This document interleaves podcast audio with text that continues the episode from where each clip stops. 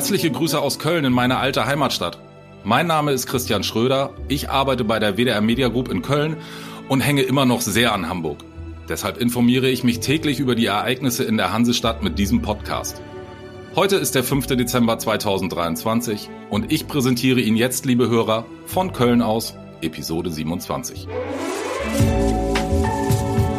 Bäcker am Morgen. Alles, was die Stadt bewegt.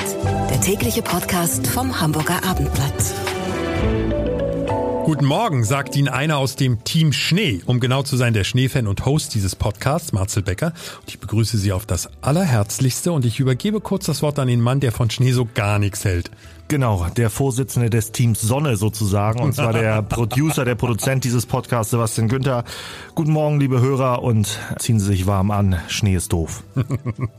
Wir haben, auch wenn wir uns beim Team Schnee nicht einig sind, wir haben gemeinsam für Sie, liebe Hörer, folgende Themen vorbereitet. Wenn Sie diesen Podcast regelmäßig hören, dann wissen Sie, wie unsere Stadt tickt. Thema Nummer eins: eine Dauerbaustelle im Wallringtunnel. Das geht ja erstmal noch. Nur, auf dieser Baustelle passiert scheinbar seit Monaten gar nichts. Unsere Rechercheergebnisse dazu gleich. Außerdem, lässt dieses Thema unseren Puls gleich wieder hochschnellen oder hören wir uns erstmal in aller Ruhe die Hintergründe an? Ein Hamburger Kindergarten, in dem aus religiösen Gründen in diesem Jahr keine Tanne aufgestellt wird. Und die Leitung sagt, es ist eine Entscheidung im Sinne der Religionsfreiheit.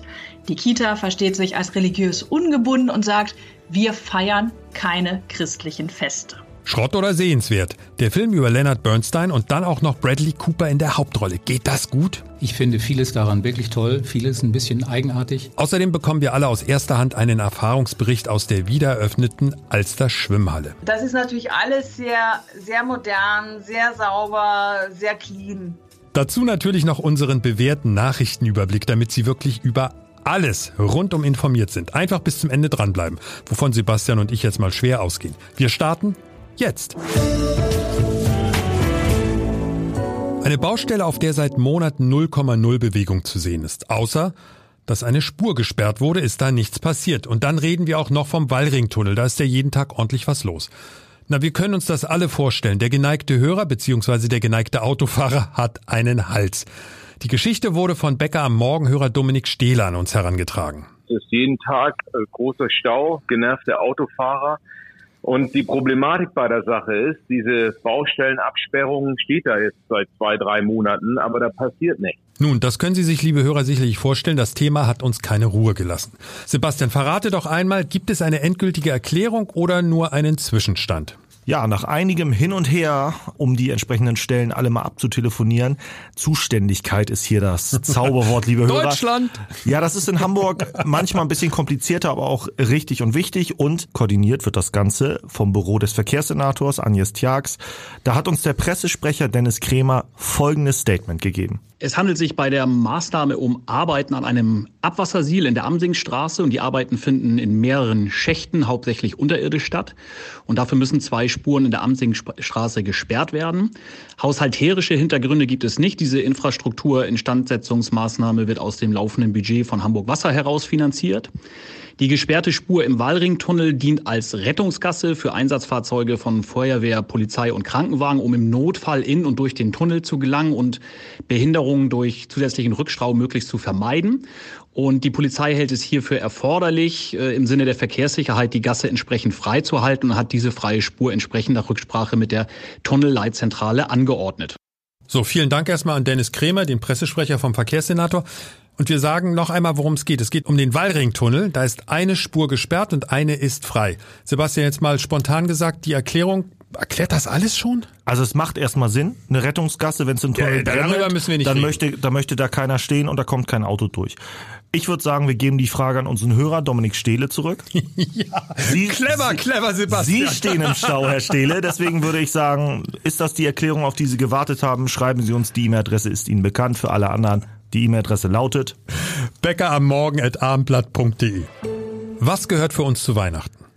Geschenke, klar. Wir verbringen Zeit mit der Familie und mit unseren Freunden, logisch.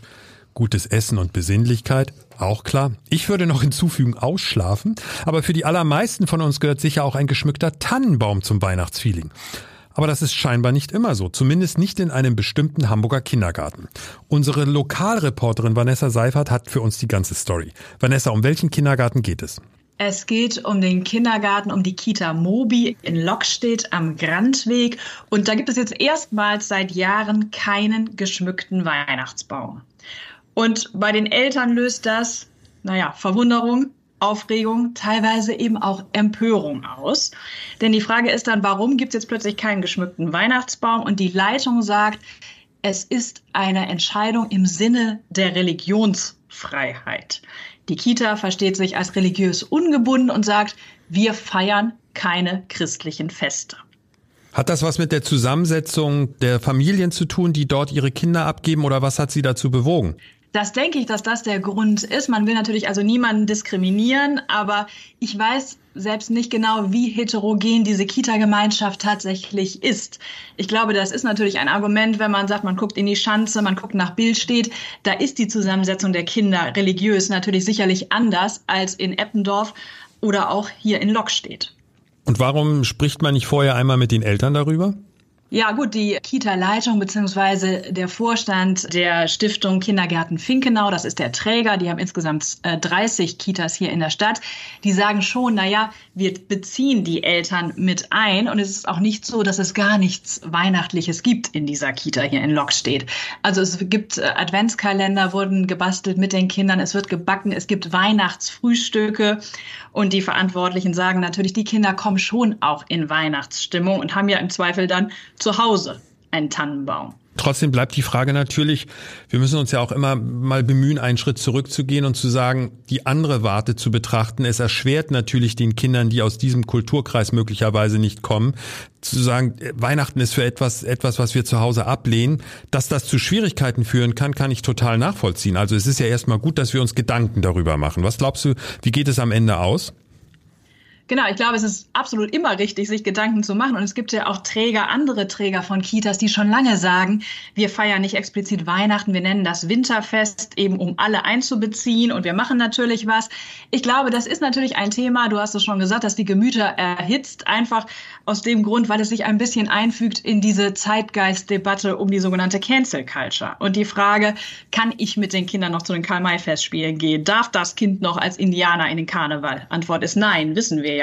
Ist es noch St. Martin oder ist es schon ein Laternenfest? Das sind ja all solche Fragen und die gehen ja auf der Metaebene hoch bis in die Literatur, wo auch Kinderbuchklassiker natürlich nochmal neu lektoriert werden, wo Passagen gestrichen werden oder großer Skandal in der Opernwelt in Bayreuth. Kann man das noch so aufführen, wie Uropa Richard das irgendwann mal geschrieben hat? Da sagt ja die Urenkelin auch nein. Also es ist ja immer die Frage, was ist heute eigentlich noch erlaubt und inwieweit passt man sich da an?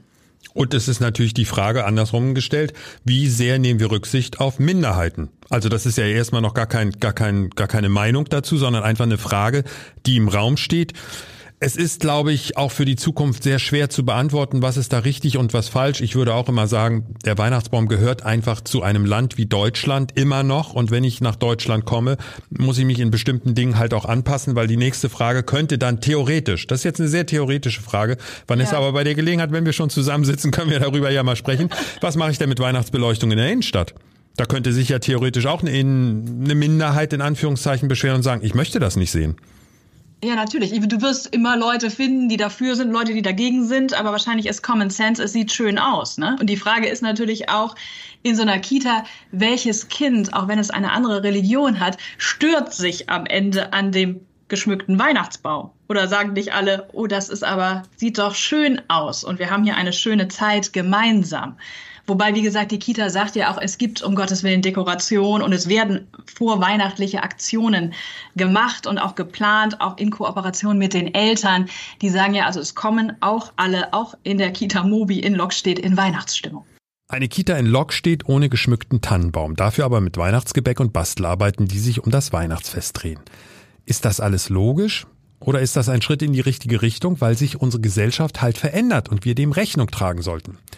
Wie auch immer, erstmal Danke an unsere Lokalreporterin Vanessa Seifert, die das Thema für abendblatt.de recherchiert hat.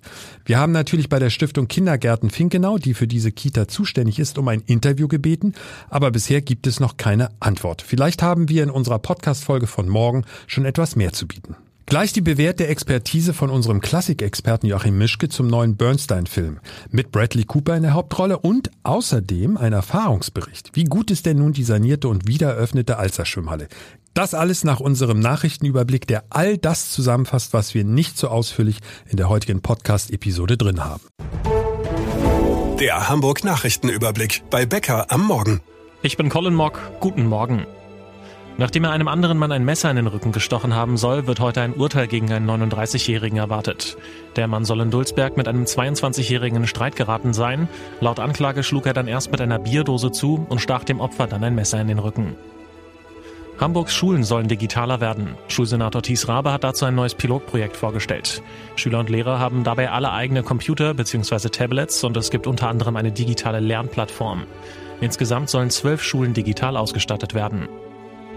Es schneit bei uns in Hamburg weiter fleißig, deswegen war der Winterdienst der Stadtreinigung auch letzte Nacht großflächig im Einsatz. Insgesamt machten sich über 700 Mitarbeitende mit 280 Fahrzeugen auf den Weg durch die Stadt, hieß es von der SRH. Weil es noch länger schneien soll, zieht sich der Einsatz vermutlich bis heute Nachmittag. Der FC St. Pauli will am Abend ins Viertelfinale des DFB-Pokals einziehen. Gegner ist auswärts der letzte verbliebene Regionalligist im Wettbewerb, der FC Homburg.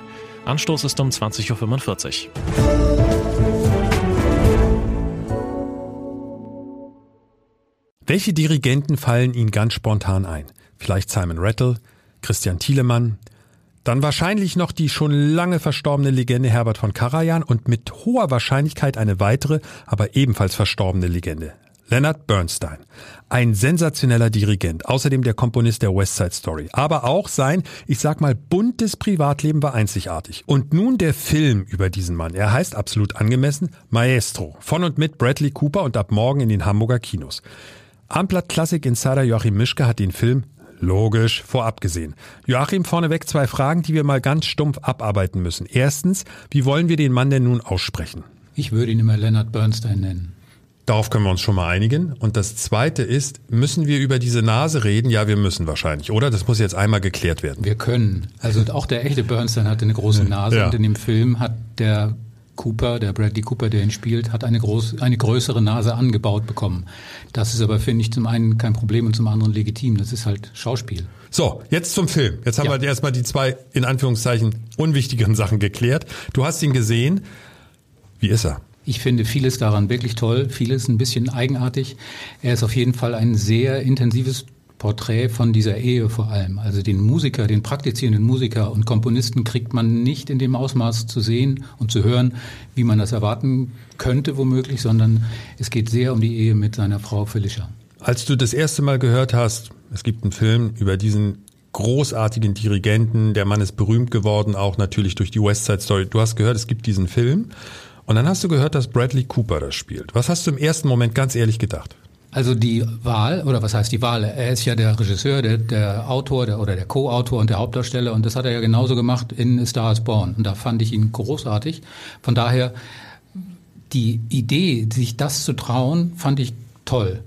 Denn das muss man sich wirklich erstmal trauen, in diese Rolle reinzugehen. Und wenn man weiß, wie sehr Bradley Cooper sich schon als Kind fürs Dirigieren begeistert hat und wie sehr er sich für diesen Film vorbereitet hat, dann ist das eine logische Konsequenz. Andererseits war es schon so, dass ich dachte, mein lieber Mann, also viel Spaß. Das ist keine einfache Aufgabe, denn man kann ja nicht täuschen, tricksen oder sich sonst wie dubeln beim Dirigieren, wenn man dabei gefilmt wird. Das ist leider alles zu sehen und das ging öfter schon in die Hose. Und wie macht das?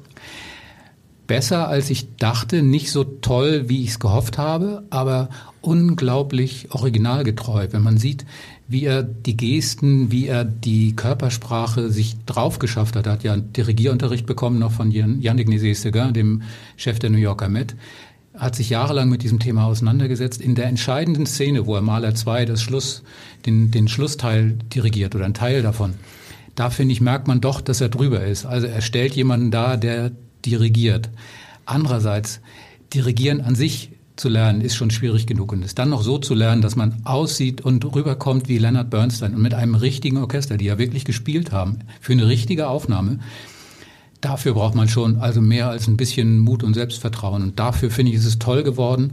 Und ich weiß auch gar nicht, ob die Leute, die Bernstein nicht live gesehen haben oder vielleicht auch andere Dirigenten noch nicht gesehen haben, merken oder ob es sie stört, dass das da ein bisschen zu viel ist und ein bisschen zu sehr Gas gegeben, weil letztlich die Leistung, die er da bringt, an der Stelle mit diesem Riesenorchester in der Kathedrale in Ili Maler Zweite zu dirigieren, das, da sind schon, oder da würden ganz andere daran scheitern. Also der Film ist sehenswert. Auf jeden Fall. So, wie mache ich denn das jetzt eigentlich? Der läuft im Kino, der läuft bei Netflix. Das, äh, erklär einmal, da, wie das abläuft. Der läuft ab dem 6. in ein paar Kinos hier in Hamburg, im Passage und im Studio, soweit ich weiß, und ab dem 20. dann auf Netflix. Und ich würde ihn, wenn ich ihn mir anschaue, also ich gucke ihn mir garantiert nochmal an, ich würde auf jeden Fall empfehlen, ihn im Original zu sehen, weil die Art, wie Cooper auch die Stimme und die Reifung der Stimme, der junge Bernstein klingt ganz anders als der alte Bernstein, aber die Sprachmelodie, der Sprachduktus, das kennen ja womöglich noch viele aus den Filmen, die es damals gab, seine Fernsehsendung, wo er klassische Musik mhm. für Kinder erklärt hat. Das ist so originalnah, das in der deutschen Synchronisation macht, glaube ich, überhaupt keinen Spaß, weil man dann alles verliert, was da an Arbeit reingegangen ist, um so nah am Original zu sein, wie Cooper das hier geschafft hat. So, Gesamtnote für den Film? Sagen wir mal zwei plus. Und jetzt hören wir noch mal in zwei Sachen rein. Das eine ist, das muss sein. West Side Story. Auf jeden Fall. Das hören wir von ihm ganz kurz und dann in Malers zweite hören wir auch noch mal kurz rein. Gerne. Nobody Rico sin América, Puerto Rico sin América.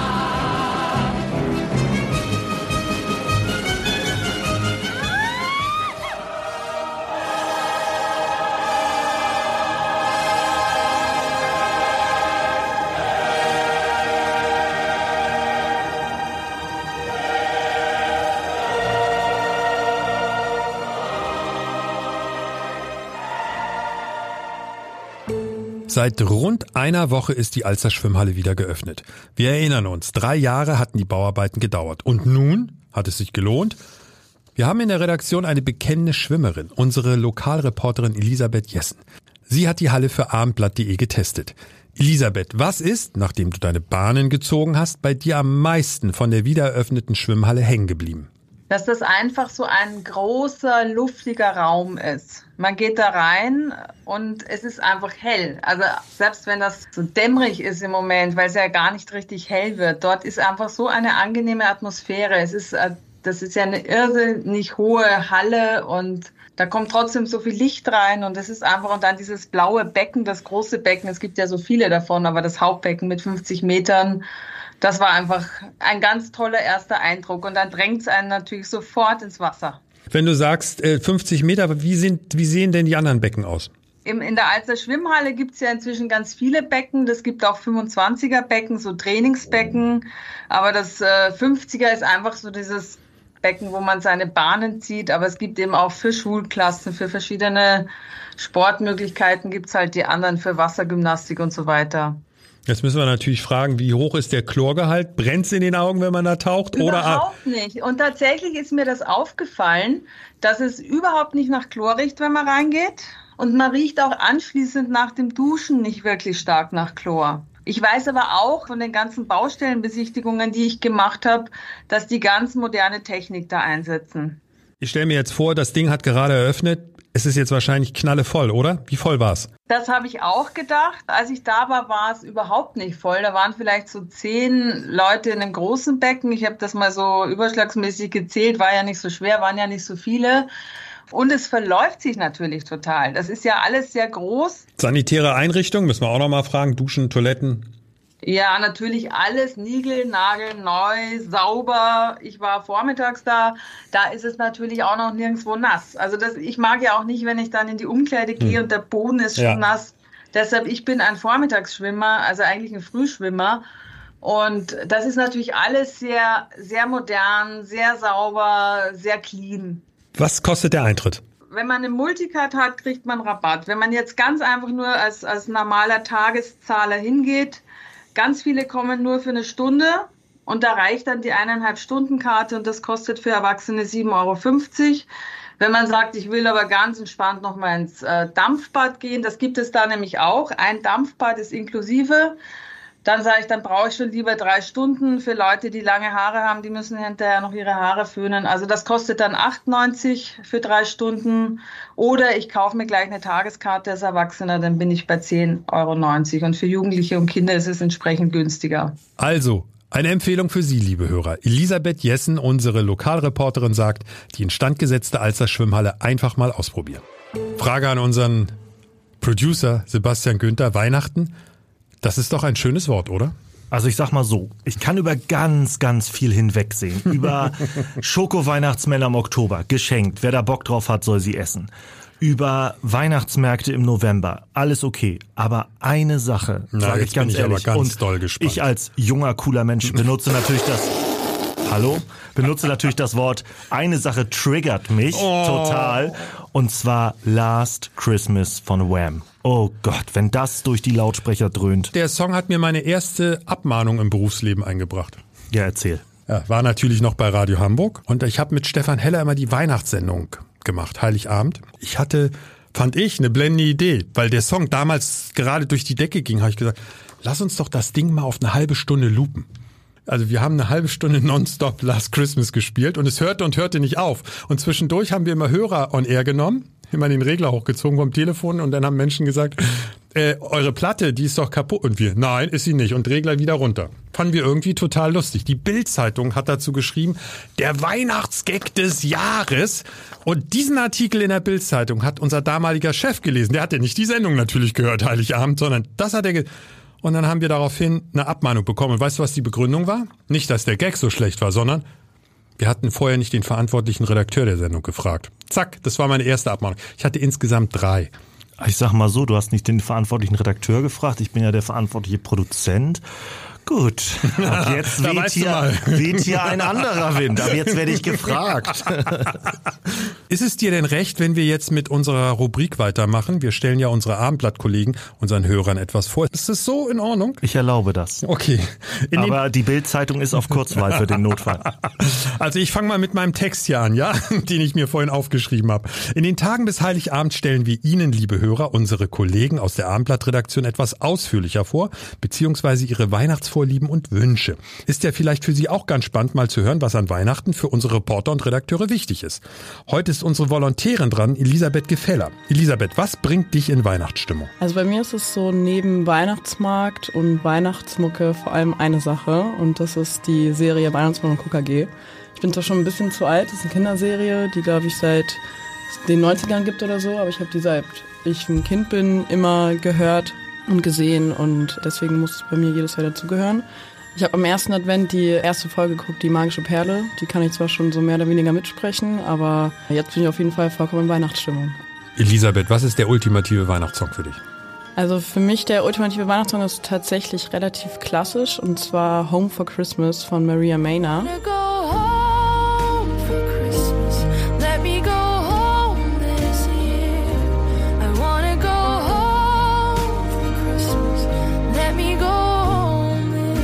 Der ist für mich äh, so, der kann ich mich voll reinfallen lassen. Der ist irgendwie so ein bisschen melancholisch, traurig, aber ich finde ihn sehr schön und ja, alle Jahre wieder. Und die finale Frage, was geht zu Weihnachten? Gar nicht.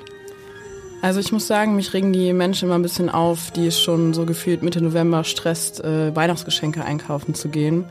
Weil ich finde, also mir macht es Freude, Sachen zu schenken und ich finde wenn Leute, die immer sagen, oh, ich muss jetzt unbedingt irgendwas finden, äh, nur um irgendwas in der Hand zu haben und irgendwas Materielles dann vorzeigen zu können, was am Ende vielleicht bei der Person dann nur in der Ecke rumsteht.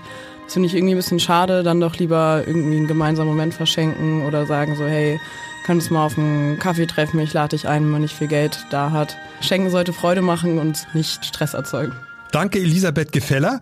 Und damit sind wir am Ende der Folge von heute. Ganz wichtig, wir freuen uns über jeden, der uns abonniert, weil das ist eigentlich immer ein großes Kompliment, wenn jemand sagt, ich möchte euch täglich hören und das in der Podcast-App in irgendeiner Form angeklickt hat, oder? Genau, und wir freuen uns auch, wenn Sie uns bewerten auf allen Plattformen und Ganz wichtig, schreiben Sie uns. Schreiben Sie uns, wenn Sie etwas verändern wollen, wenn wir super sind, wenn wir nicht so super Weil wir sind. Last Christmas vielleicht für eine Stunde spielen sollen? Genau. Die nächste Abmahnung für Marcel können Sie uns ausschreiben. Oder, ganz wichtig, wenn Sie Themen haben. Denn Sie haben das gemerkt vorhin beim Verkehrsthema. Ja. Wir kümmern uns drum. Und zwar unter der E-Mail-Adresse. Bäcker am Morgen at abendblatt.de. Bis morgen, liebe Hörer. Bye bye. Ein Podcast von Funke. Weitere Podcasts vom Hamburger Abendblatt finden Sie in unserer Abendblatt Podcast App und auf abendblatt.de slash podcast.